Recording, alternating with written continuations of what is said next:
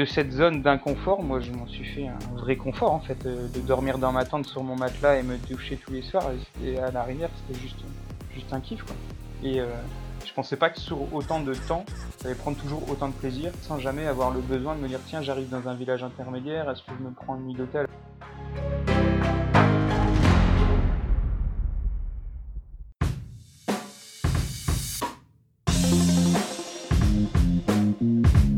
Hello hello, c'est Loïc Blanchard, le créateur et host du podcast indépendant Les Frappés. Je suis un ancien sportif de haut niveau, aujourd'hui reconverti en sportif aventureux, mais aussi entrepreneur, coach et préparateur mental certifié. Passionné d'outdoor et de défis en tout genre, j'ai voulu créer une communauté autour des valeurs de résilience, de dépassement de soi et de détermination, en vous offrant chaque semaine des conversations inspirantes avec des invités incroyables issus d'univers très variés. J'ai reçu aussi bien des athlètes olympiques que des entrepreneurs à succès, des aventurières professionnelles ou encore des anciens des forces spéciales. Leur point commun, la passion pour leur projet et l'audace de se lancer. Alors fonçons ensemble découvrir mon invité de la semaine. Excellente écoute à vous les frappés.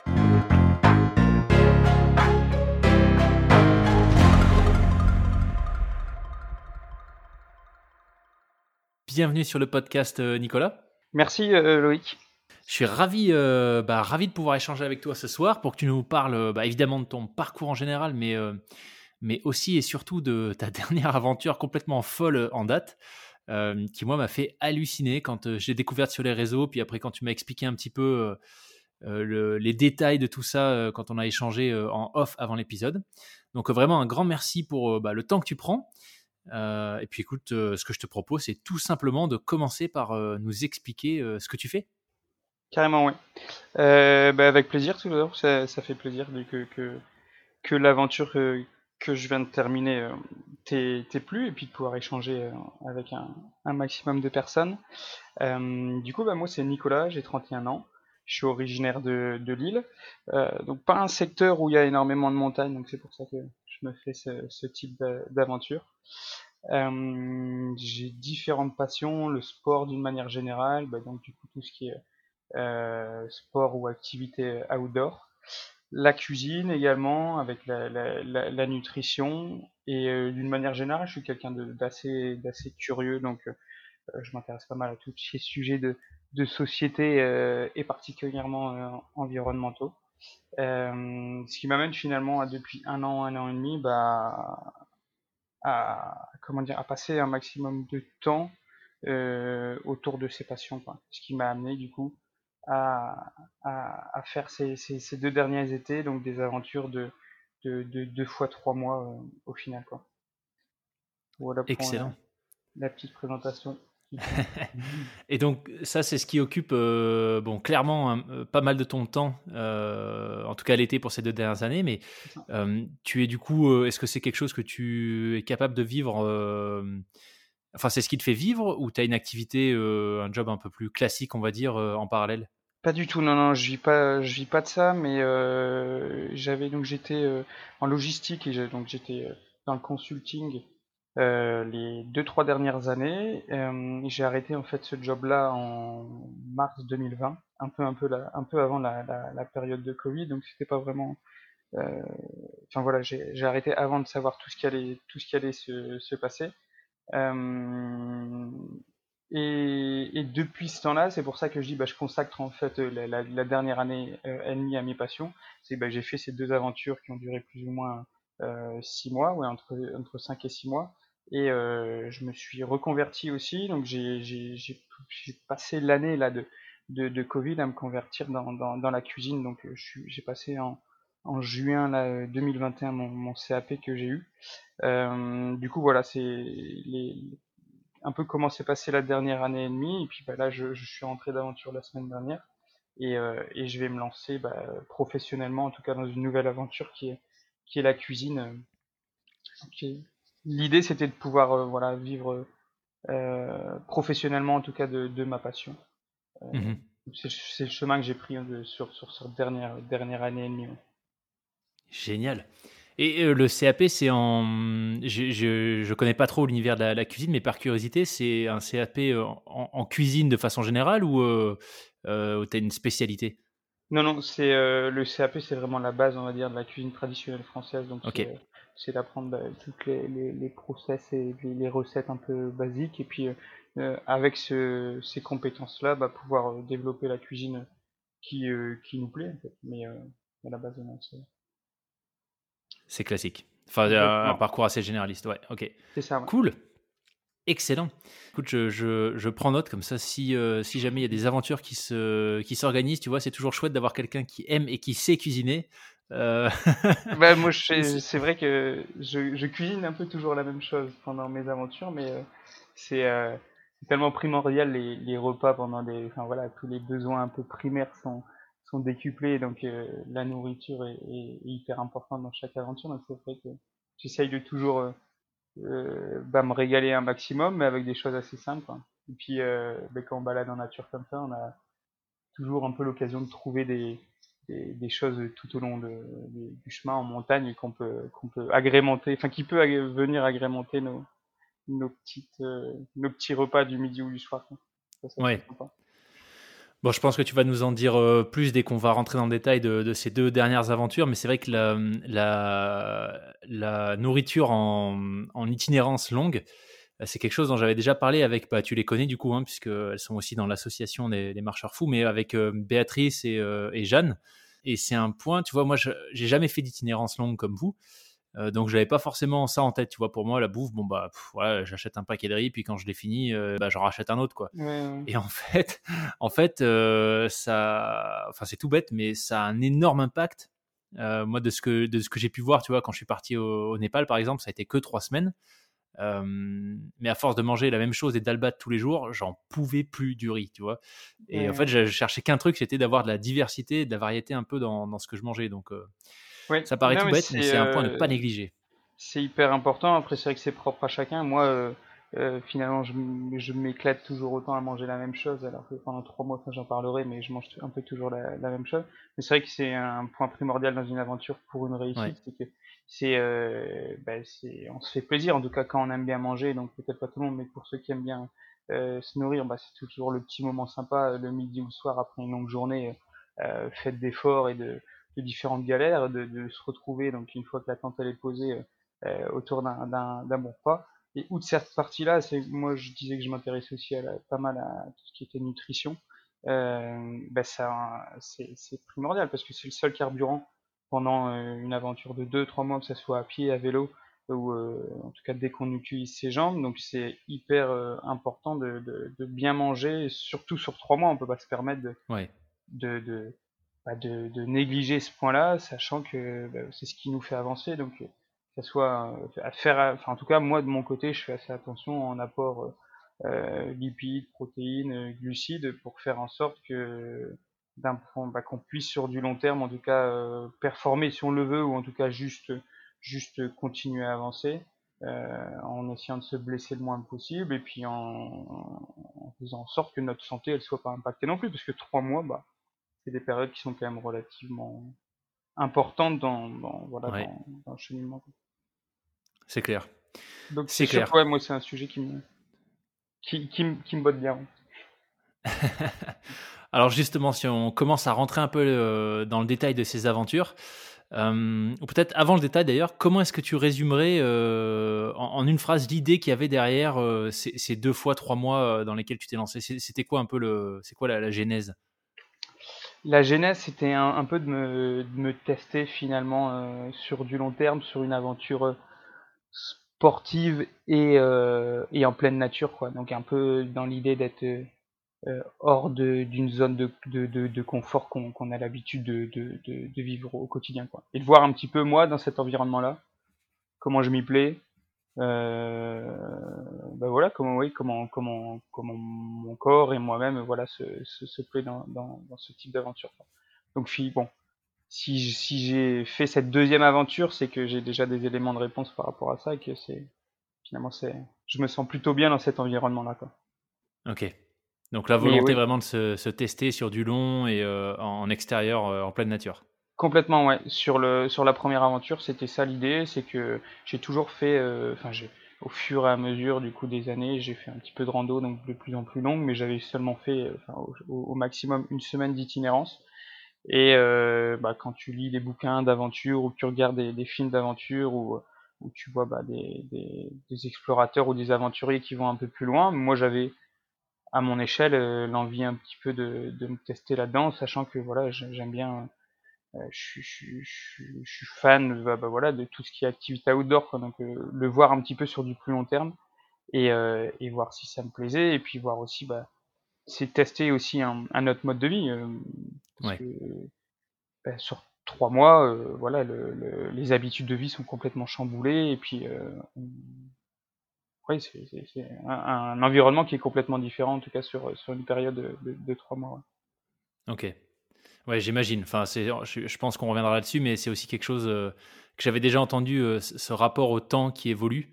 Euh, qui, qui quand, quand, tu pars sur des, euh, des, des, aventures, des expériences qui sont aussi, euh, enfin, qui commencent à être quand même sacrément longues, quoi. Trois mois, ouais, tu as le temps de faire un espèce de reset, j'imagine. ouais, carrément, carrément. Il y a ce rapport au temps, il y a ce rapport au confort, ce rapport à, à l'environnement.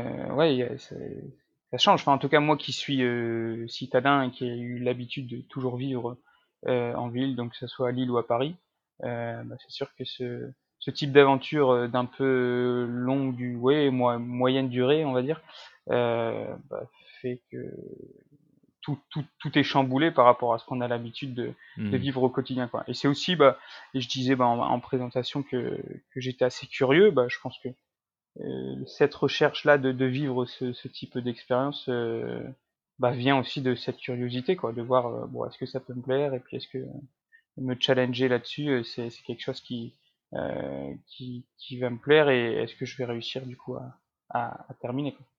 Ouais. Alors justement, je pense que là, euh, c'est bon, on a, fait, on a fait pas mal de teasing. Les gens doivent se dire, mais ok, d'accord, c'était trois mois, visiblement, c'était plus ou moins de la marche, mais dans le détail, si, euh, si maintenant tu veux nous expliquer exactement ce que tu as fait et, et, comment tu l'as fait, euh, tu commencerais par quoi? C'est quoi du coup le, le, le, le, le compte rendu?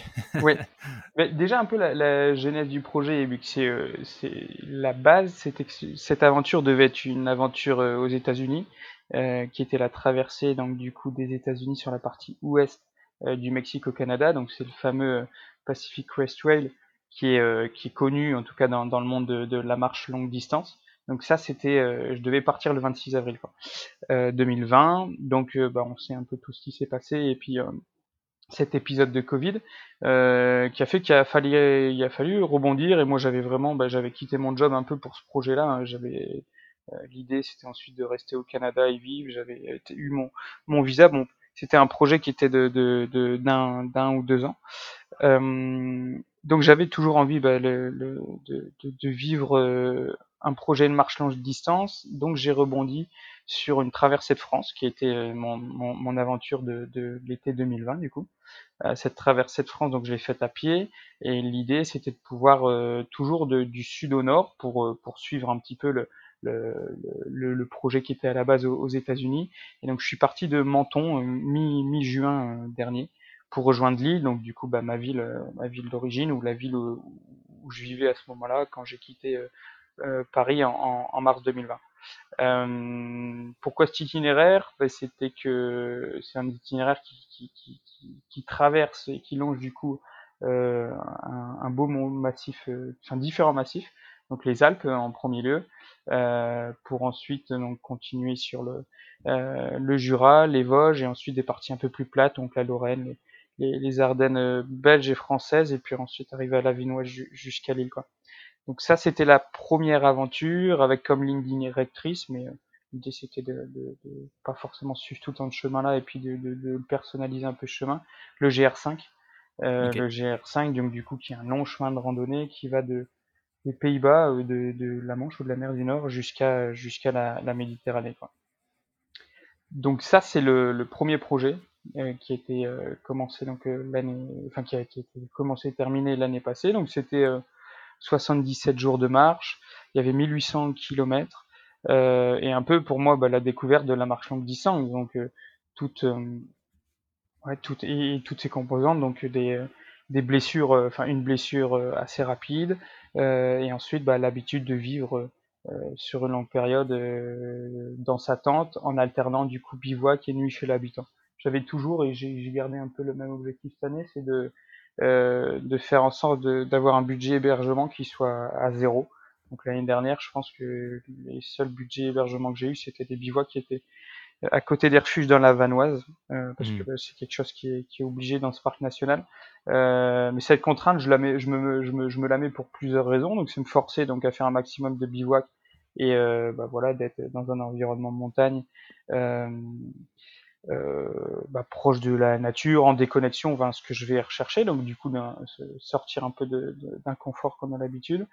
Euh, quand j'ai besoin du coup d'un peu plus de confort, ça me permet d'aller plus vers vers les gens pour euh, pouvoir se faire euh, héberger quoi. Donc pas quelque chose qu'on a l'habitude de faire dans notre quotidien, mais d'arriver dans une ville, d'aller souvent j'avais l'habitude, je sais pas, d'aller au, au, café PMU et discuter avec les gens et puis de, de dire bon bah quelqu'un, quelqu'un, quelqu'un, euh, je sais pas, euh, où est-ce que je pourrais poser ma tente ce soir, et puis après, on sent très vite si les gens sont, ont un intérêt ou pas. Donc euh, voilà, c'était un des, objectifs, c'était de, voilà, de, faire un maximum de nuit en bivouac et chez les habitants, et ça a très bien fonctionné au final, quoi.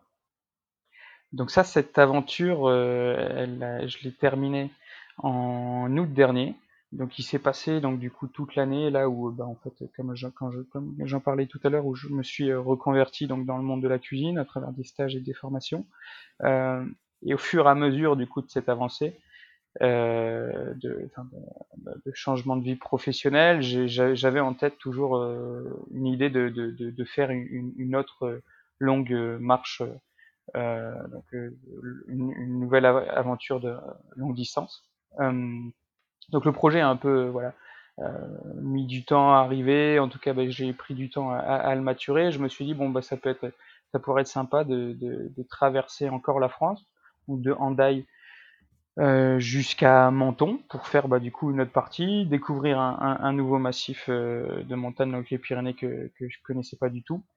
Et, euh, et pareil, au fur et à mesure des jours et du cheminement sur ce projet-là, je me suis dit bah comment je peux arriver à Hendaye, donc a forcément différentes options plus ou moins faciles, que ce soit la voiture ou le, ou le train.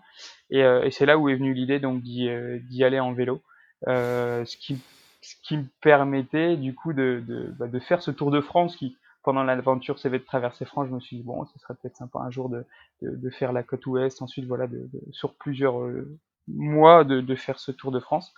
Euh, donc oui, voilà, j'ai eu l'idée du vélo. Bon, j'avais jamais, euh, bon, un peu comme la marche longue distance avant, j'avais jamais fait de, de vélo en, en itinérance.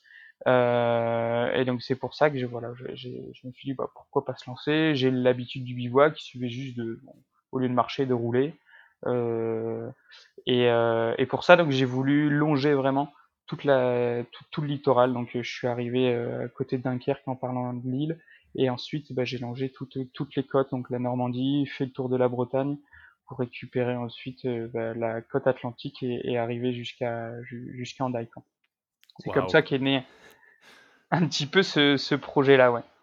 Et, euh, et, et, là, je le considère vraiment comme un projet. Donc, autant l'année passée, je l'ai fait pour un kiff perso, pour voir un petit peu en termes de dépassement de soi et de de bah, d'aventure euh, bah, voilà me, me faire plaisir on va dire. Je me suis dit comment euh, je peux euh, à mon échelle profiter de ce projet là pour passer un message. Et je disais donc en introduction que les sujets euh, environnementaux donc me touchaient et m'intéressaient euh, actuellement. Du coup à travers ce projet là où j'avais je longeais beaucoup l'océan je voulais j'ai voulu communiquer sur l'importance en fait de l'océan sur notre monde. Et du coup comment notre mode de vie actuel euh, avait un impact donc sur euh, sur sur, sur la biodiversité et, et, cet océan. Donc tout au long du projet, voilà, j'ai j'ai communiqué euh, euh, sur différents sujets de nos modes de vie, les différentes solutions pour euh, faire en sorte que dans, dans, dans les années à venir, on ait un, un, un mode de vie un peu un, un peu plus propre. Donc mmh. c'était ça un peu l'idée du projet, donc qui me permettait bah, de d'avoir un aspect aventure et en même temps de communiquer sur des sujets qui, qui, me, qui me tenaient à cœur. Quoi. Excellent. ouais. Et, et le, sur le vélo, peut-être, euh, euh, est-ce que tu as suivi, euh, tu t'es fait ton propre itinéraire ou tu as suivi euh, euh, une, une, route européenne ou Parce que je crois, je crois qu'il y a des, euh, en tout cas, de, comment est-ce que ça s'appelle, de Roscoff à, Enfin, j'ai emprunté du coup cette, cette route-là qui est la l'Eurovélo 1. ah, la 1, ok. Ouais, il me semble, la 1 ou la 4, je sais jamais, parce que du coup j'ai emprunté les deux, et je sais jamais, mais qui va de Roscoff jusqu'à bah, assez, euh, un peu plus au nord, il me semble. Euh, en fait, j'ai créé mon itinéraire moi-même, donc j'utilise l'application Komoot qui permet assez facilement de faire euh, son trajet, c'est hyper intuitif et c'est facile. Et, et, je savais que sur cette partie-là, en fait, donc de Dunkerque jusqu'à Roscoff, il y avait la vélo maritime, donc qui est le sentier en France et la vélo maritime du coup et un des sentiers de l'Eurovélo 1 si je dis pas de bêtises. donc j'avais un peu un mix donc sur cette partie-là, la vélo maritime, qui est balisée, que je suivais pas tout le temps parce que moi mon but c'était juste de suivre la côte. De temps en temps la vélo maritime rentre un peu dans les terres et euh, du coup c'était pas mon objectif, mais via l'application Komoot j'ai réussi du coup à, faire à faire cette partie itinéraire. Ensuite le tour de la Bretagne, il n'y a pas vraiment de de, de, tracé spécifique, donc c'est un tracé que j'ai fait j'ai fait moi-même via Komoot, toujours avec l'idée de voilà d'être un, maximum euh, au plus proche du littoral, donc ce qui fait qu'on est c'est clairement pas un la route la plus courte hein, que j'ai choisi de, prendre parce qu'elle faisait, 2500 km. Mais, euh, mais ce qui me permettait bah, de moi découvrir un maximum de coins en France que je connaissais pas du tout, euh, dont la Bretagne qui est hyper sauvage et que, que je conseille.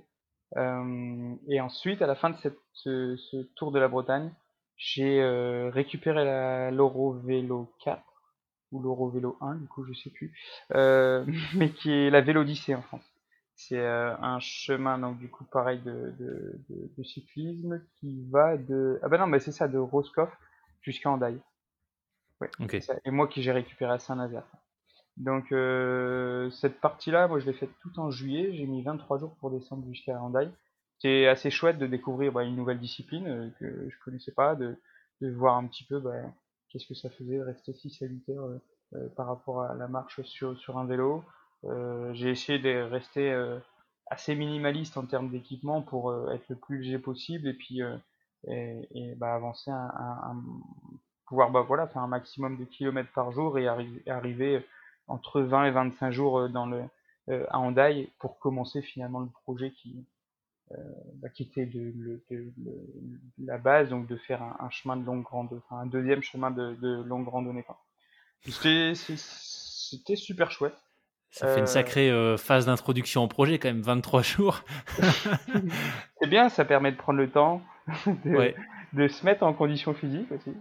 Bon, après, c'est pas les mêmes efforts entre le vélo et, et, la randonnée, parce que c'est vrai que j'ai pas eu de courbature pendant une seule fois sur le vélo où je faisais entre 100 et 120 km par jour. Et les deux premiers jours de randonnée, j'étais complètement cassé. ah ouais des courbatures, mais c'est assez sympa du coup de de, bah, de tester du coup différentes disciplines et de voir un petit peu euh, en termes d'efforts euh, euh, comment comment bah voilà les, les différences qu'on peut avoir c'est vrai que le, le vélo c'est un sport qui est du coup porté où c'est beaucoup plus doux pour l'organisme. Et en même temps c'est aussi beaucoup plus dur je trouve moi sur de, de faire des journées de 10-12 heures de vélo quoi. J'en suis encore incapable alors qu'en randonnée c'est quelque chose qui est peut-être un peu plus naturel et donc du coup on a plus de facilité à si on est en forme physiquement à pouvoir marcher ou selon l'allure à laquelle on va de marcher 10 à 10 à 12 heures quoi.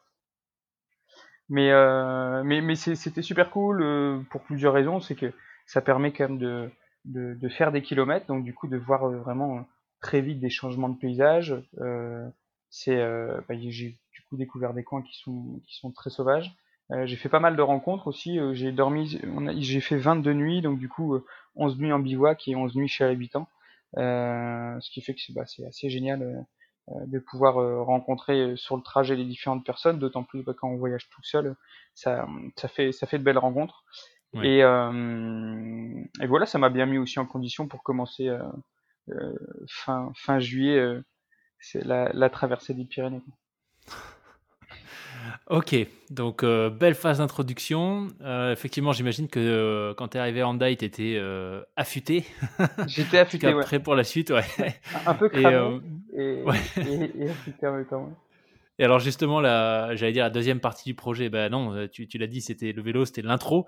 Donc le, le projet, ensuite de, de à, à Menton. À Menton, C'était combien de kilomètres sur le papier? Sur le papier, c'était 1800 km euh, Ah oui. et 65 000 mètres de dénivelé. Donc c'était plus ou moins la même typologie que, que les Alpes l'année dernière, où il y avait 1800 km et également 65 000 mètres de dénivelé. Il y a toute la partie euh, dénivelée qui finalement se trouve euh, au début sur les Pyrénées, avec euh, entre 45 et 50 000 mètres de, de dénivelé sur euh, 700 km. Et ensuite, donc le reste de, de, de la traversée jusqu'à Menton, où il restait bah, un, un peu plus de 1000 km euh, avec euh, mais avec du coup des euh, comment dire bah, des, des, des sentiers un, un, un, peu plus roulants quoi. Donc euh, j'ai j'ai commencé ouais c'est traverser les Pyrénées donc euh, fin fin juillet. Il y a différentes possibilités en fait différents moyens de traverser les Pyrénées. Euh, les plus courants on va dire c'est le GR10 et le GR11. Donc le GR10 qui est bah, un chemin de randonnée euh, côté français. Le GR11 euh, bah, le chemin de randonnée qui permet là, de traverser côté espagnol.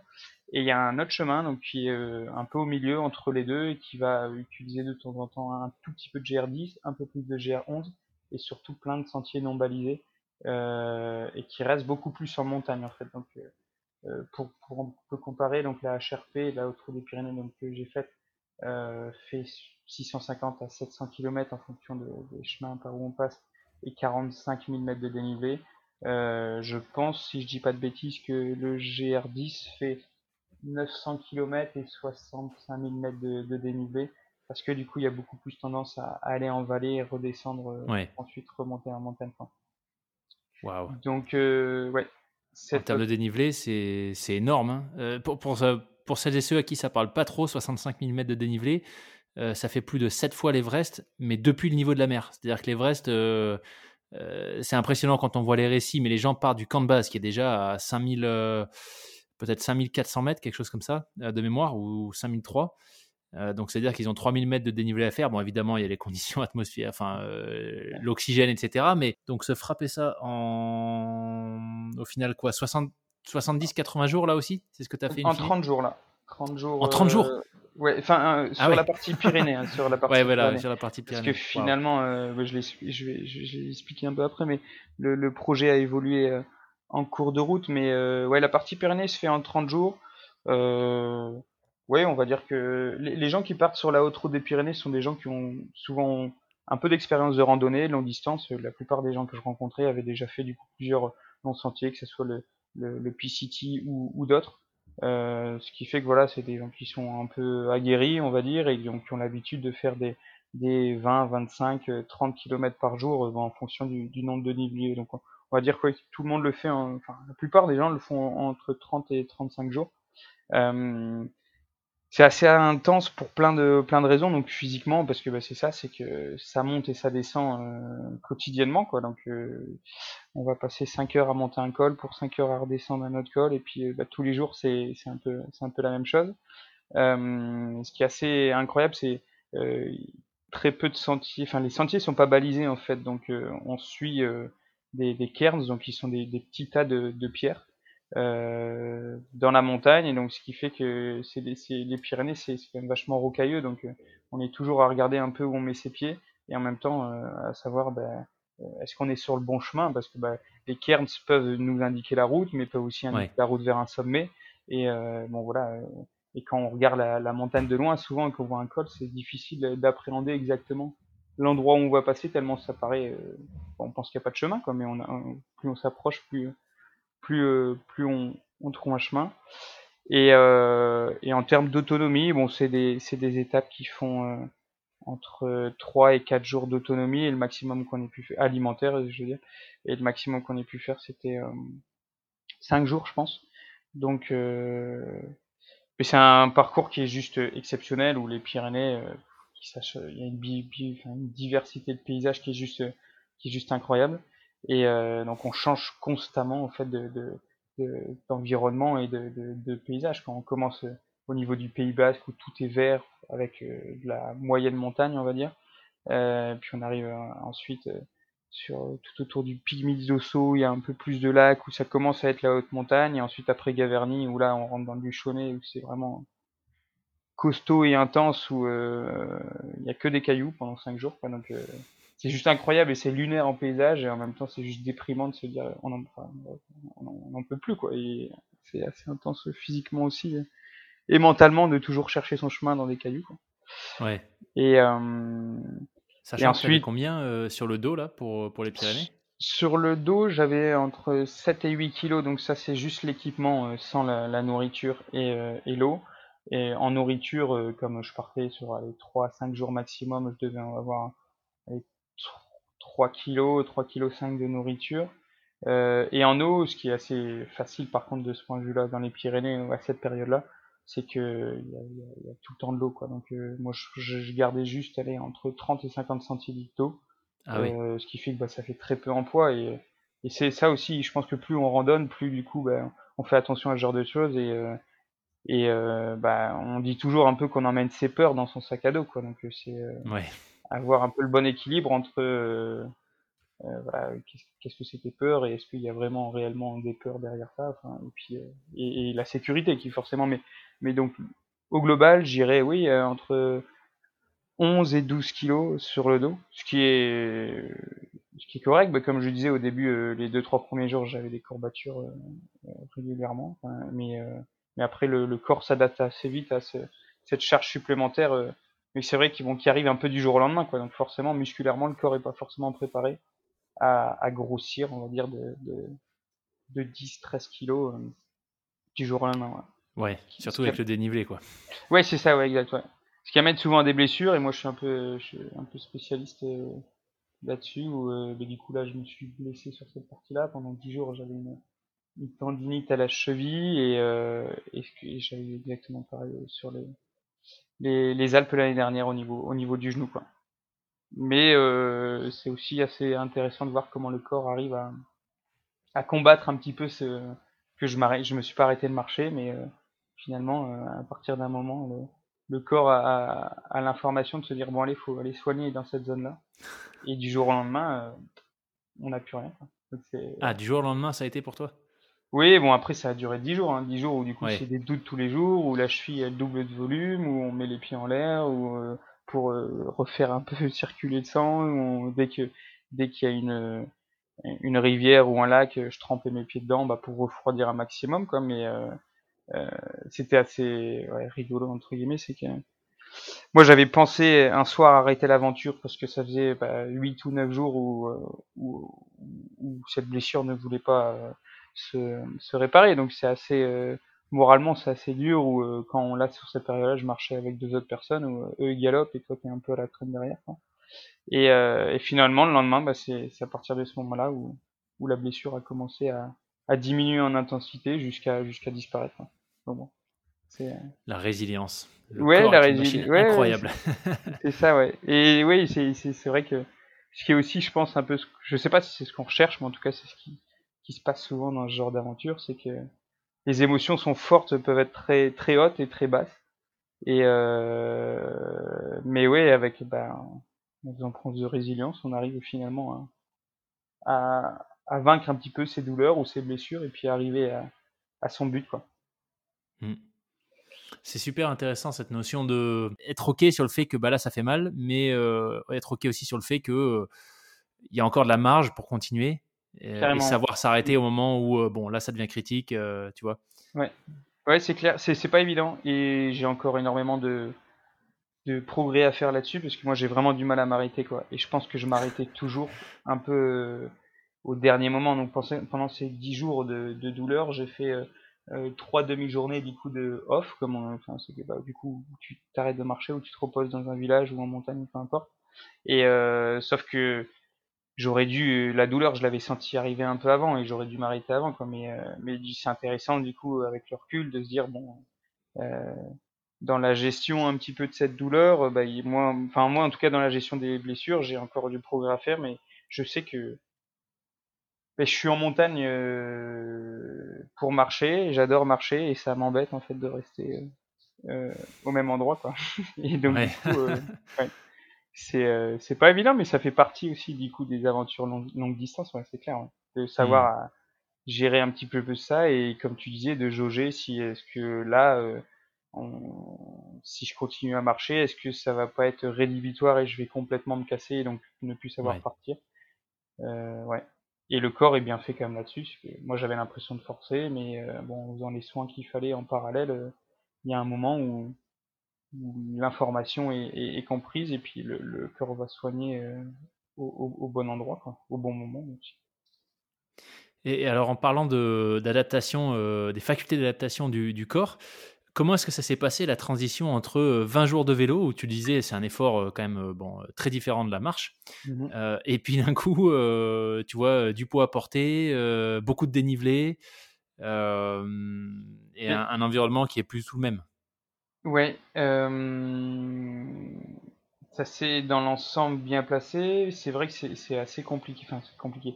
23 bah, jours de vélo, c'est vraiment le vélo, c'est un sport d'endurance. c'est que on est sur un effort où euh, le rythme cardiaque est vachement bas, donc du coup on déploie, enfin voilà, en termes d'endurance, on, on, on, prend en 23 jours en tout cas bah, énormément de, forme et, et, du coup bah, j'arrive un peu au début de la HRP où euh, j'ai une, une, bonne caisse physique on va dire mais euh, il faut toujours faire attention au début à, à, pas partir trop fort parce que bah, voilà tout la blessure que j'ai eu par exemple à, la cheville c'est que bah, du jour au lendemain on change de sport il y a un, il y a un poids du coup qui est qui est, plus important euh, sur les épaules. Il y a beaucoup de dénivelé, donc du coup, bah, c'est sûr que les genoux et, les chevilles euh, sont, sont, impactés par tout ça. Euh, comment on gère bah, Je pense qu'il faut essayer de voilà de pas partir trop vite, de, de, de faire attention à ça. Là aussi, moi, je deux aventures où je, commence un peu trop fort, où on est un peu dans une dynamique où sur cette partie-là, on est on est une dizaine à être parti euh, à 2-3 jours d'intervalle, donc tu commences à te rencontrer, tu commences à marcher un petit peu, une demi-journée, quelques heures avec des personnes, ensuite tu marches tout seul, et tous les 3-4 jours tu rencontres ces personnes dans, dans le village de ravitaillement, et donc tu es pris aussi dans un, dans un engouement, dans un esprit de groupe, même si on voyageait pas tout le temps ensemble, et il euh, faut savoir de temps en temps bah, s'écouter et se dire bon bah non stop allez là je lâche, je laisse le groupe partir, euh, je me repose moi et puis ensuite euh, on verra. Ensuite, peut-être qu'on se rattrapera et souvent, en fait, on se retrouve parce que bah, ces personnes-là vont faire une journée de repos un peu plus, un peu plus tard ou feront des, plus petites journées. Donc il y a toute cette partie-là qui est, bah, ok, c'est un gros changement. Enfin, c'est un changement où il faut s'adapter. Et aussi, c'est vrai qu'on est dans un environnement qui est complètement différent. Où sur la partie vélo, ben, on reste quand même très proche des villes. Euh, tous les midis, ben, moi, je mangeais. Euh, c'est, d'un point de vue logistique, c'est beaucoup plus facile on est euh, toujours à, proximité d'un village et en plus on a un vélo qui nous permet de faire plus de distance euh, facilement. Euh, et donc là, bah, on est en montagne et donc faut s'adapter, faut s'organiser. On sait que voilà, on part pour je sais pas moi X kilomètres, ça va nous faire 3-4 jours. Donc c'est vrai que d'un point de vue organisation, il y a un peu plus de, de, ouais, de, de, de, logistique à faire sur la partie randonnée, sachant que on est dans un environnement aussi montagneux qui est plus hostile, on va dire, que, l'environnement dans lequel on est, on est habitué. Donc il faut, il faut être capable de, bien s'organiser pour prendre le, un minimum de risques. Bien que bon, en France, euh, en tout cas en Espagne, sur cette partie-là, c'est pas non plus des environnements sauvages où pendant euh, des centaines de milliers, enfin, centaines de kilomètres, on va pas voir un village. On arrivera toujours à, s'en sortir. Mais c'est vrai que c'est des éléments à prendre en compte aussi. Et le fait aussi que bah, c'était 30 jours euh, sous la tente, 30 jours sans, sans véritable douche, euh, à toucher à la rivière, à laver les vêtements à la rivière, et donc c'est clair que c'est quelque chose encore qui est bien, bien différent versus le, vélo où j'ai pas mal été invité chez les gens. Euh, mais ce qui est incroyable, et moi ce qui me passionne dans ce type d'aventure, c'est à quel point le corps est capable de s'adapter. C'est que mmh faire 30 jours à se laver à la rivière, bah, l'eau au début elle est froide, et puis pendant 30 jours du coup c'est complètement en extérieur, en altitude aussi. Euh, et finalement, le, le, corps s'adapte très très bien. Quoi. Et de cette zone d'inconfort, moi, je m'en suis fait un, un, un, un, vrai confort en fait, euh, de dormir dans ma tente sur mon matelas et me doucher tous les soirs. Et c'était à la rivière, c'était juste juste un kiff quoi. Et euh, je pensais pas que sur autant de temps, euh, j'allais prendre toujours autant de plaisir sans jamais, sans jamais avoir le besoin de me dire tiens j'arrive dans un village intermédiaire, est-ce que je me prends une nuit d'hôtel? Alors moi je, c'est toujours pareil, je, c'était pas un peu c'était pas dans mes objectifs et je, mais où, est-ce que est-ce que je vais pas essayer d'aller dormir chez habitant? Mais euh, c'est la première année en tout cas c'était l'année dernière j'avais plus le besoin de ce confort là où j'ai où je voulais pas du tout quoi où c'était très bien d'être en montagne et d'avoir cette déconnexion de, de et de, bah de, de ce qu'on a l'habitude de, vivre quoi en tout cas chapeau parce que c'est vrai que euh, c'est super intéressant ce que tu dis sur le, le fait que on se rend, tu t'es vite rendu compte que bah, t'as pas, tu vois, le, le, fait de prendre une douche par exemple, ça t'a pas forcément manqué ou le, le, confort de manière générale. Mais au, bout d'un certain temps, c'est vrai que moi c'est quelque chose que j'avais pu euh, vivre euh, bah, justement sur ce trip au, Népal. Euh, mais la différence par rapport à toi, c'est que moi, il n'y avait pas trop le choix en fait. Tu vois, c'est-à-dire que j'avais pas vraiment cette tentation où je, mmh je, pouvais me dire ah bah tiens, je passe dans un village, il y a des douches chaudes, il y a un supermarché. il n'y avait pas trop le choix, tu vois. Donc, quelque part, moi, ça m'allait bien parce que, bah, voilà, tu vois, comme toi, j'ai bah, pas pris de douche pendant trois semaines. les chambres dans les. Enfin, les chambres. Les, les quatre murs avec une, une, mmh. une, plaque de tôle entre lesquelles je dormais, bah, ils gelaient la nuit. Donc, tu vois, c'est vrai que tout de suite, ça te fait vraiment relativiser sur ce qu'on pense être nécessaire en termes de confort. Et en fait, tu te rends compte que bah, euh, trois semaines sans prendre une douche au sens euh, la douche qu'on prend tous les jours, bah, ça veut pas dire que tu es un crasseux, quoi. C'est, juste que tu, t'organises différemment. Et puis en fait, euh, tu te rends vite compte que bah, ton pantalon, il a peut-être pas besoin d'être lavé tous les jours, quoi. tu vois, mais, par rapport à quand tu vas au taf. Mais carrément, et donc du coup, c'est. Enfin, moi, je trouve ça assez hyper intéressant de, de, tester ce genre de truc et de voir, comme tu dis, à quel point ben, on est capable de, de s'adapter et de ouais de, de, vivre sans enfin de trouver cette moi j'ai vraiment trouvé cette situation confortable et euh, et le fait de faire ça sous 30 pendant 30 jours d'affilée ben euh, ouais j'ai vraiment eu l'impression à la fin de l'aventure c'était un peu devenu mon mode de vie où, euh, où j'avais un peu switché et, et, je reprends souvent ouais, les termes de nomadisme mais ben, j'avais ouais j'avais un peu la sensation de d'être revenu à, à ce, ce, mode de, de vie-là, alors que, que, que, je connais pas, mais voilà que j'ai pu entendre, où bah, tous les jours tu, tu te déplaces, tu dors pas au même endroit, et puis euh, ton, ton, ton, seul but c'est juste bah, voilà, de trouver la nourriture. Quoi. Après, bon, mmh. c'est vrai que nous, euh, c'est quand même un peu plus facile, où voilà, il y a des supermarchés euh, dès qu'on arrive dans un, dans un village, et donc là-dessus mais de temps en temps, on a, on a des surprises aussi. Euh, on était arrivé dans un village où euh, bah, l'épicerie était vraiment euh, ultra minimaliste et on devait repartir pour 4 jours. Bah, finalement, tu dis bon bah je prends ce qu'il y a et tu t'adaptes et puis tu manges froid pendant 4 jours. Mais mais pareil, voilà, tu, tu moi, moi c'est une nouvelle contrainte et puis tu testes et puis finalement tu dis bon ça va. Alors oui, c'était pas le grand kiff quoi, mais mais tu t'adaptes. Et puis tu prends du plaisir avec autre chose, avec voilà, les rencontres, l'environnement dans lequel t'es quoi. Et puis et, euh, et du coup, c'était assez. Euh, bon, je, ouais, je pense que ça se voit là. Je, je, je discute pas mal de, de, de cette partie euh, haute route des Pyrénées, mais c'était juste une expérience qui était incroyable de, de par les rencontres que, que j'ai pu faire et, euh, et de par voilà cette le fait d'être 30 jours en pleine montagne, un peu coupé de monde, avec des gens du coup qui sont dans le même état d'esprit que toi et qui ont ce, ce, ce, même besoin de, de, de, de, bah de, de, se dépasser physiquement et en même temps d'être reconnecté à la nature et puis voilà d'être bah c'est assez c'est incroyable une ouais. En tout cas ça, ça s'entend hein, que visiblement ça a été euh, ça a été vraiment euh, un chouette euh, début de projet mmh. après la phase d'introduction de 23 jours de vélo et du coup du coup la suite à quoi est-ce que ça a ressemblé? Alors la suite, donc c'est, j'ai fait 30 jours de cette traversée au niveau du pic du Canigou. Moi, je suis pas allé jusqu'à Banyuls, donc qui termine la traversée des Pyrénées. J'ai un peu du coup bifurqué sur le GR36, euh, qui me permettait en fait bah, de récupérer un chemin de randonnée sans forcément randonner le long du littoral, ce qui est pas très, ce qui, ce qui est bien à faire à vélo, mais, mais en randonnée forcément en épreuve de la civilisation, c'est pas forcément ce qu'on recherche quoi. Et, et finalement, moi, j'ai pas bien vécu.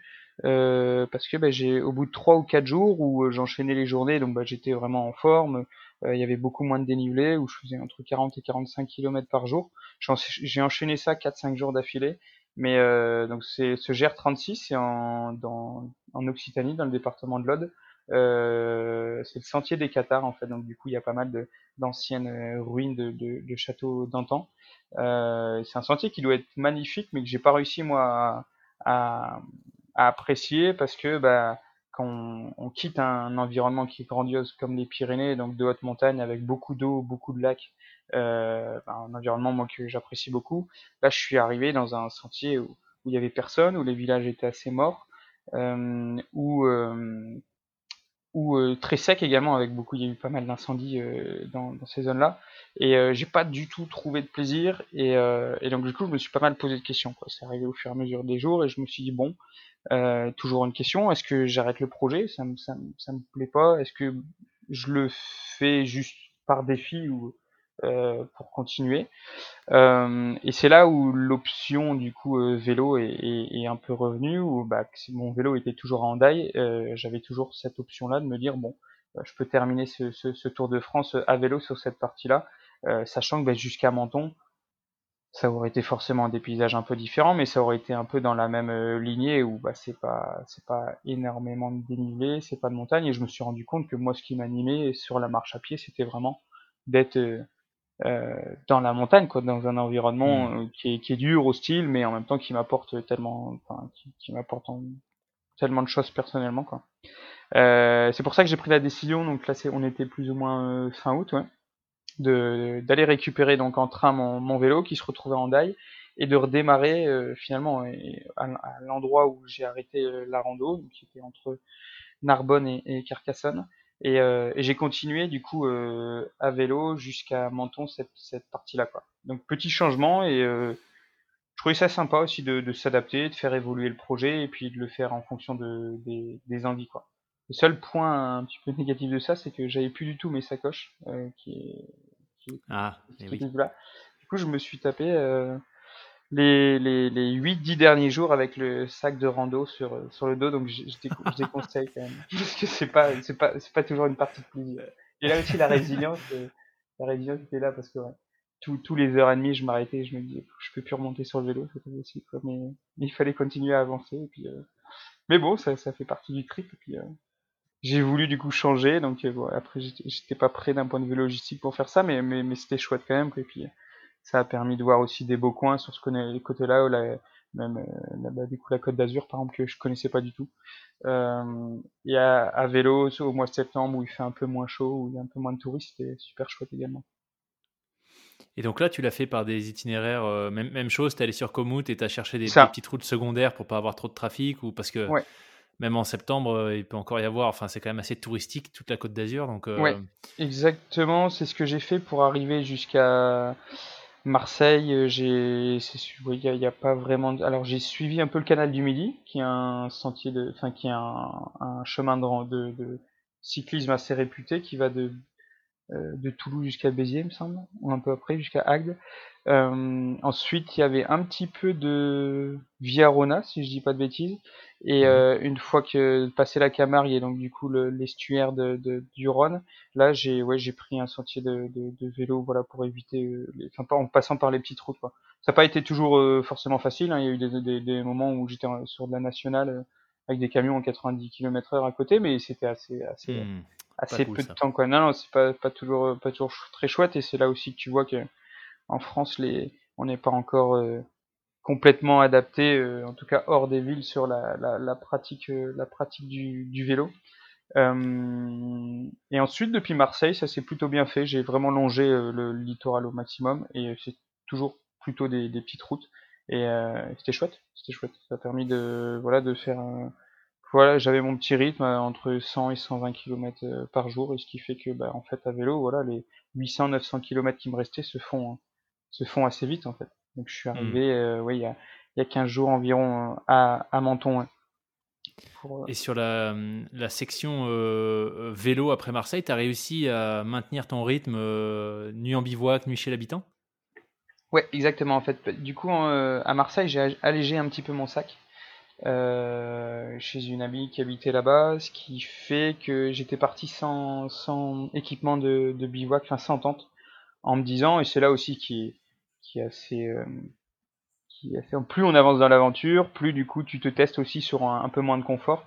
Et euh, ce qui fait que bah, j'ai fait les premières nuits à la, belle étoile euh, en bon regardé la météo avant mais donc du coup on se dit bon est-ce qu'on a réellement besoin d'une tente finalement euh, dans le sud de la France il fait beau et donc j'avais juste mon matelas et, mon duvet et, euh, et donc j'ai fait deux nuits à la belle étoile et une nuit chez l'habitant et donc soit je cette nuit là je l'avais faite via via bah, les réseaux sociaux qui sont pas mal, euh, qui ont quand même un, bon avantage de, de ce point de vue-là, c'est que les gens suivent ton aventure et donc du coup, bah, en fonction d'où tu passes, te proposent euh, de dormir dans ouais, sur cette partie-là. J'avais fait deux nuits à la Belle Étoile sur, sur la plage et et en et une en, chez l'habitant. Ouais. Hmm.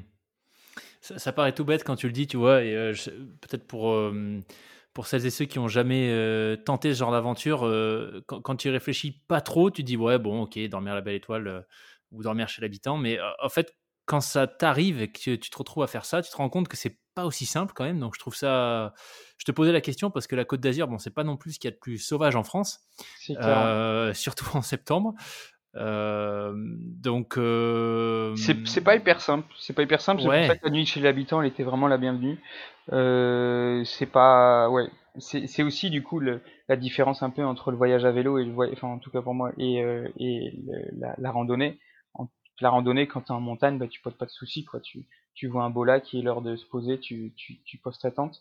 Euh, en, à vélo, du coup, il y a, y a, plus de contraintes. On est plus proche de la civilisation. Euh, il y a certaines plages ou du coup euh, ou endroits qui peuvent être soit agricoles ou soit du coup proches des villes où tu peux pas. Euh, sur la période de septembre, la, nuit euh, se couchait du coup un peu plus tôt, ce qui fait que bah, pour la nuit à la belle étoile, c'est un peu plus facile. Moi, j'avais, euh, enfin, du coup, il fait noir plus tôt et donc du coup, bah, les gens rentrent plus tôt chez eux et puis t'es plus plus vite non visible quoi. C'est c'est pas interdit, je pense, c'est plus ou moins toléré quoi. En fait, on, on peut rien, mmh. voilà, il peut, il peut, peut rien, enfin, faut pas se faire verbaliser si on dort euh, à la, belle étoile, mais, mais c'est jamais, c'est vrai que sur cette partie-là en plus, euh, qui est un peu plus huppé, on va dire, c'est, c'est, c'est, peut-être pas bienvenu de, de voir des gens comme ça, mais, mais ça s'est, ça s'est bien fait. Il y a une nuit dans les calanques où euh, on n'a pas le droit de bivouaquer dans le fin de, avec une tente dans les calanques, mais rien ne nous empêche de poser un matelas et de, et, voilà. L'idée, mais ce que j'essaye toujours de faire dans ces périodes-là, c'est de euh, le but c'est de gêner, de, gêner personne, quoi. Donc de m'installer tard et de partir très tôt le matin. Et comme ça, voilà, j'ai juste le temps de la nuit où moi je gênais personne. Euh, comme d'habitude, on prend euh, tous les déchets qu'on a pu générer pendant, si on a mangé ou quoi avec soi, et puis on, laisse la, la plage euh, aussi propre, voire même plus propre, parce que moi du coup c'est vrai que je, je me faisais des, des, petits ramassages de déchets du coup sur, le long du le long le, long du trajet quoi. Ouais. voilà, c'est un peu un peu l'idée qu'il faut avoir. Cool. Excellent. ramassage de, déchets euh, en été sur la côte d'Azur, tu as dû t'amuser. Enfin, j'en sais quelque chose, je viens de là-bas, donc euh, ouais. ouais. Ça va vite. C'est clair, c'est clair. Ouais, il y, a du taf. Hein. Ouais, il y a du taf. Excellent, donc ok, bah, je, suis, je suis quand même impressionné que tu vois, es, parce que c'est tout bête, bon peut-être que je suis un peu trop une fixette là-dessus, j'en sais rien, mais moi c'est vrai que chaque fois que j'ai fait des, de l'itinérance, euh, il y a deux points où systématiquement je flippe avant de partir, euh, où j'ai tendance, tu vois, à over planifier, c'est les nuits. Parce que mmh pour moi, c'est un moment, c'est un peu un moment où je pense que ça vient de là, c'est un peu un moment où tu es vulnérable, tu vois. C'est-à-dire que tu es un peu, euh, voilà, à partir du moment où tu t'allonges pour dormir, je sais pas, je pense que je l'associe à un moment où potentiellement tu es vulnérable. Donc, faut faire gaffe où tu te mets, faut faire attention, tu vois, qui il y a autour. Donc, ça, c'est le premier. Et le deuxième, c'est l'eau. Euh, j'ai eu quelques malheureuses sorties, euh, malheureuses expériences avec euh, genre absence totale d'eau au milieu de nulle part. Et du coup, je sais que, enfin moi, quand, je planifiais mes sorties pour les un peu longues en vélo pour pour quand je m'entraînais pour le triathlon, mmh l'eau c'était l'autre truc où voilà c'était jamais des points hyper rassurants pour moi, tu vois. Donc, ouais, ça, est-ce que c'est quelque chose que tu as appris au bout d'un moment, tu vois, un peu comme bah, le fait de prendre une douche, par exemple, tu vois, les notions de confort, est-ce que c'est des choses que tu as appris à, laisser venir quelque part? Parce qu'au fil des jours, bah, tu te rends compte que de l'eau, tu en trouves plus ou moins toujours et qu'il y a toujours mmh. plus ou moins des gens euh, dispo pour, pour t'accueillir? Mais, mais c'est vrai que, comme tu dis, ça se fait aussi. Euh, là, euh, je te parle de ça comme si c'était facile, mes dernières nuits à la Belle Étoile, mais j'étais sur mon, ma fin d'aventure.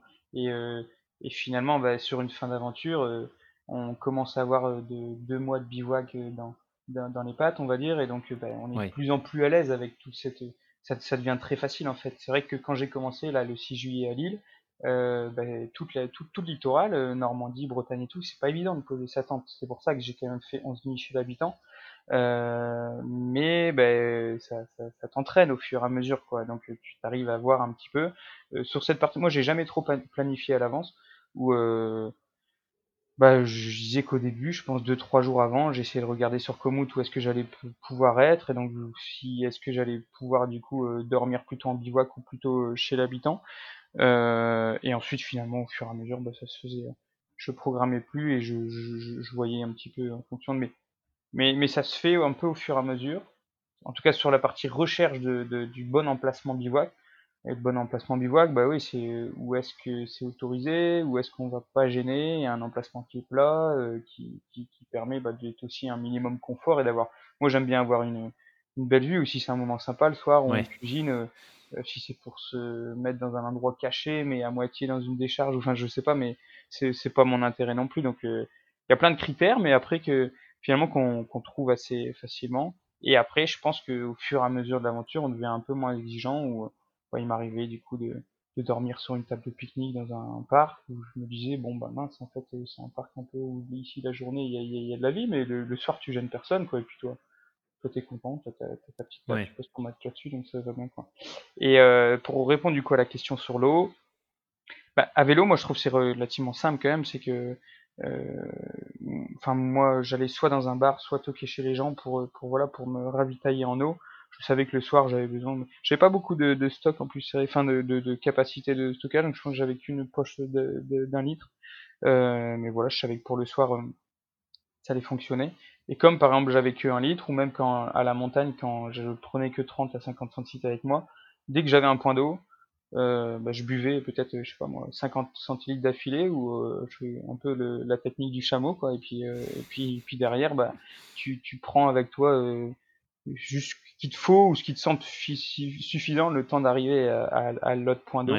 Et c'est là où je pense que la pratique et l'expérience font, c'est que quand je disais qu'on amène son, c'est un peu ses peurs dans, dans, dans son sac à dos, bah c'est qu'on a toujours tendance à un peu voilà à prendre un maximum de choses et, et, quand on fait de la, longue distance comme ça, on, se rend compte, ou en tout cas euh, pour moi, que plus t'es léger, plus t'es confort. Après, chacun trouve son équilibre. Il y en a qui sont vraiment ultra light et qui vont partir en rando avec 3 kg sur le dos. Moi, mon équilibre, il y a 7-8 kg, mais donc du coup, par exemple, il n'y a pas trop d'intérêt d'avoir un équipement ultra light si on se charge de 2 à 3 litres d'eau. Donc, euh, le, le, les, les, 50 centilitres en, en, montagne allaient bien sur cette zone-là. Et, euh, et, à vélo, non, je trouve que c'est assez facile parce que voilà, on est toujours quand même proche des, des villes et en tout cas, euh, pour, euh, ouais, pour moi, c'était sur cette partie, c'était assez, assez, assez simple. Excellent. Excellent. Alors, tu nous disais euh, que la, genèse de ces deux grosses aventures, c'était euh, bah, de, te, de, te, tester aussi, quand même, sur le, mm-hmm. long terme. Euh, maintenant qu'elles sont derrière toi, et alors, bon, la, plus récente, tu n'as même pas un mois de recul encore, mais j'imagine que tu as eu le temps de réfléchir à, tout ça au fur et à mesure de ces trois mois de, pérégrination. Mm-hmm. Qu'est-ce que toi, tu dirais, qu'est-ce qu'elles t'ont permis de découvrir sur toi-même, ces, ces, deux, ces deux itinérances? Euh, déjà, de, ce que ça m'a permis de savoir ce que ce que j'aimais finalement, parce que bon, c'est vrai que en faisant le Tour de France, ben, il y a eu différentes différentes. J'ai marché dans la montagne, j'ai marché sur du plat, j'ai fait du vélo. Euh, je sais déjà que maintenant, ben, moi, ce qui me fait vibrer un petit peu, ben, c'est le c'est le la montagne et, et, et, la marche. Quoi. Je trouve ça sympa de pouvoir faire vélo, ça permet d'arriver à un point, mais, mais, mais là où je prends vraiment le, le plus de plaisir, c'est sur la partie euh, la partie marche. personnellement, moi, je pense que ce qui m'a Enfin, ce que j'ai découvert un petit peu de moi, c'est euh, bah, cette faculté d'adaptation. Euh, comme je disais, de, de, dans, un, dans un environnement de non confort ou de moins confort par rapport à ce qu'on a l'habitude de vivre, me sentir euh, hyper à l'aise et, et, et, de prendre un plaisir juste dingue. Donc quand j'étais bah, pendant ces plusieurs ces, jours d'affilée dans la dans la montagne et ensuite cette capacité aussi euh, du corps à, à, répéter les efforts donc euh, sur la mmh. fin sur la fin d'aventure j'allais toujours un peu plus loin donc c'est vrai que là on s'est arrêté où je disais que bon j'ai terminé à Menton mais quand je suis je suis arrivé du coup comme je suis arrivé un peu plus tôt à Menton euh, ben, j'ai décidé de continuer l'aventure en faisant le GR20 en Corse, euh, donc pour terminer un petit peu, de, ça permettait vraiment d'aller explorer le maximum. Et, euh, et, je voulais terminer sur une partie rando, donc du coup euh, euh, ben, sur la partie en Corse, voilà, j'allais toujours un peu plus loin. Tu sens ton corps est en forme physiquement, il, t'enchaîne les efforts et tous les jours ton, les efforts, ton, ton corps absorbe les efforts. T'es rincé le soir, mais le lendemain matin, c'est, reparti. Et quand je suis retourné, du coup, après ce GR20, je suis, j'ai repris le vélo pour aller jusqu'à 10 pour un événement de randonnée. Et donc j'ai fait 270 km de vélo en deux jours en, faisant de mon Ventoux, donc avec énormément de dénivelé. Et jamais au début je me serais dit que j'étais capable de faire ça. Et puis finalement je me suis bon allez, y mon Komoot m'annonçait 20 heures de vélo, donc deux fois 10 heures. Moi j'avais jamais, j'étais jamais resté aussi longtemps sur un, vélo depuis le début de l'aventure.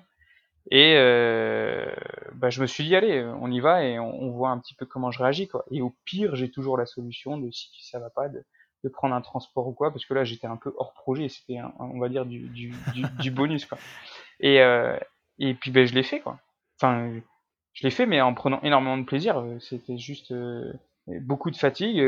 Quand le matin à 10h30 je suis arrivé en haut du Mont Ventoux et que j'étais complètement cramé et qu'il me restait 120 km à faire, bah je me suis dit bon allez on teste quoi. Puis tu fais deux heures, tu te reposes, tu refais deux heures et puis le corps arrive à absorber et arrive toujours à, à continuer quoi. Et sur la fin finalement tu rentres un peu de ton corps sécrète tellement de, je sais pas d'hormones du bonheur ou quoi que t'es es juste euh, tu te sens un peu inarrêtable quoi, et tu continues toujours quoi. Donc ça j'ai découvert aussi, je savais pas que mentalement j'étais capable euh, de toujours euh, euh, continuer, prendre du plaisir là-dedans et puis puis puis on découvre ouais, c'est sûr qu'on découvre un, un autre mode de vie dans lequel en tout cas moi je me plais et, euh, et à quel point le, le corps, euh, d'une manière générale, est résilient, que ce soit d'un point de vue blessure, d'un point de vue capacité physique. Waouh. Super intéressant. En tout cas, euh, ça donne envie, tu vois, de se lancer sur des chemins et pour pas forcément, voilà, je, je, pense que chacun vit ce type d'expérience à sa manière, mais c'est quand même de beaux apprentissages. Et je trouve ça chouette de voir que bah, tu t'es donné les moyens, que tu as pris le temps et que tu as investi euh, temps, énergie pour, pour pouvoir vivre ces expériences. Et du coup, maintenant que tu as fait, euh, parce qu'en gros, tu as fait plus ou moins quand même le tour de la France euh, par les frontières et, Mmh le littoral, c'est quoi la suite? La suite ouais. Ben là, la, la, prochaine, la prochaine aventure, quand même, et je pense qu'on en parle assez peu, c'est aussi le retour à la, à la vie plus euh, classique ou à la vie normale, c'est que euh, on a vécu un peu trois mois du coup euh, hors du, enfin dans un monde un peu parallèle, on va dire, enfin pas vraiment un monde parallèle, mais un mode de vie différent. Et, et c'est pas évident aussi de, de, revenir là, ça fait une semaine et, et de se réadapter du coup à, à une vie sédentaire où euh, bah, tous les jours pendant trois mois, tu as, eu l'habitude de, vivre en mouvement, euh, de planter ta tente là où tu savais pas. À un moment, au bout de trois mois, tu as aussi une certaine routine et, aussi une envie de, revenir à, ton confort euh, classique. Et finalement, bah, quand tu y arrives, c'est pas pas évident non plus. Donc euh, ouais, mentalement, la première euh, la première euh, aventure, c'est de se réadapter là à, notre style de vie plus urbain. Et euh, la deuxième aventure, c'est bah, de commencer ma nouvelle vie professionnelle quoi, en tant que, que cuistot. Et ensuite, si on reste sur la partie aventure euh, pure, j'ai j'ai aucune idée en, en toute franchise. Là où l'année dernière, du coup, je, réfléchissais à plein de possibilités. Là, j'ai vraiment vécu l'aventure à fond sans me projeter. Ce qui est pas évident non plus, c'est que on a toujours un peu, enfin en tout cas moi j'ai toujours la, la, la tendance à essayer de, de, de regarder le jour suivant euh, avant de profiter du moment présent. Donc, euh, en tout cas, sur cette aventure-là, j'ai bien profité du moment présent. Et euh, et il y aura prochaine aventure, mais ça sera, euh, ça sera euh, maintenant que je me connais un peu plus, en tout cas, ça sera de la montagne à 100%. et je suis toujours moi dans une optique, en tout cas, de, de, de, de voilà, de, de, limiter, voire de pas prendre du tout l'avion. Donc, ça, ça, ça sera dans des endroits qui seront accessibles en train ou par peut-être encore du vélo euh, dans le coin. Et je pense que j'ai encore un bon nombre bon du coup j'ai parcouru pas mal de montagnes en France mais en Europe je pense qu'il y a encore un bon nombre de de, de, de chemins montagneux à, à, à, faire quoi. Et puis je pourrais très bien me dire de les Pyrénées par exemple c'est une multitude de chemins différents quoi. Et je pourrais mmh. très bien me dire pourquoi pas le il y en a qui se font euh, des allers-retours en un été quoi qui commencent par un chemin et qui, qui, qui repartent dans l'autre sens à la fin de l'été par un autre chemin. Donc euh, pourquoi pas, donc je sais pas trop, mais oui, c'est vrai que ça sera autour de la montagne. Quoi. Et euh, c'est vrai que comme tu le disais, je pense que c'est important, c'est que moi là j'ai fait une aventure de d'un mois, deux mois ou, ou, trois mois quoi. Après l'idée, ce qui est important et ce que j'essaye en tout cas de communiquer aux gens, c'est que de faire déjà deux jours ou trois jours ou une semaine, euh, à partir du moment où on arrive à prendre du plaisir là-dessus et puis après on peut ou, pas euh, aller plus loin, mais essayé en tout cas de vachement euh, communiquer aux gens pendant cette aventure, de, de d'essayer de, de, de, sortir de chez soi quoi et de, de prendre sa tente que ce soit pour un week-end juste à côté de chez toi euh, à vélo et parce que bah, ça procure quand même des, des émotions comme je disais qui sont euh, euh, soit très négatives soit très positives mais toujours en, en, en intensité forte quoi. donc c'est mmh. intéressant et puis ça permet de bon, voilà, se reconnecter aussi à notre environnement quoi.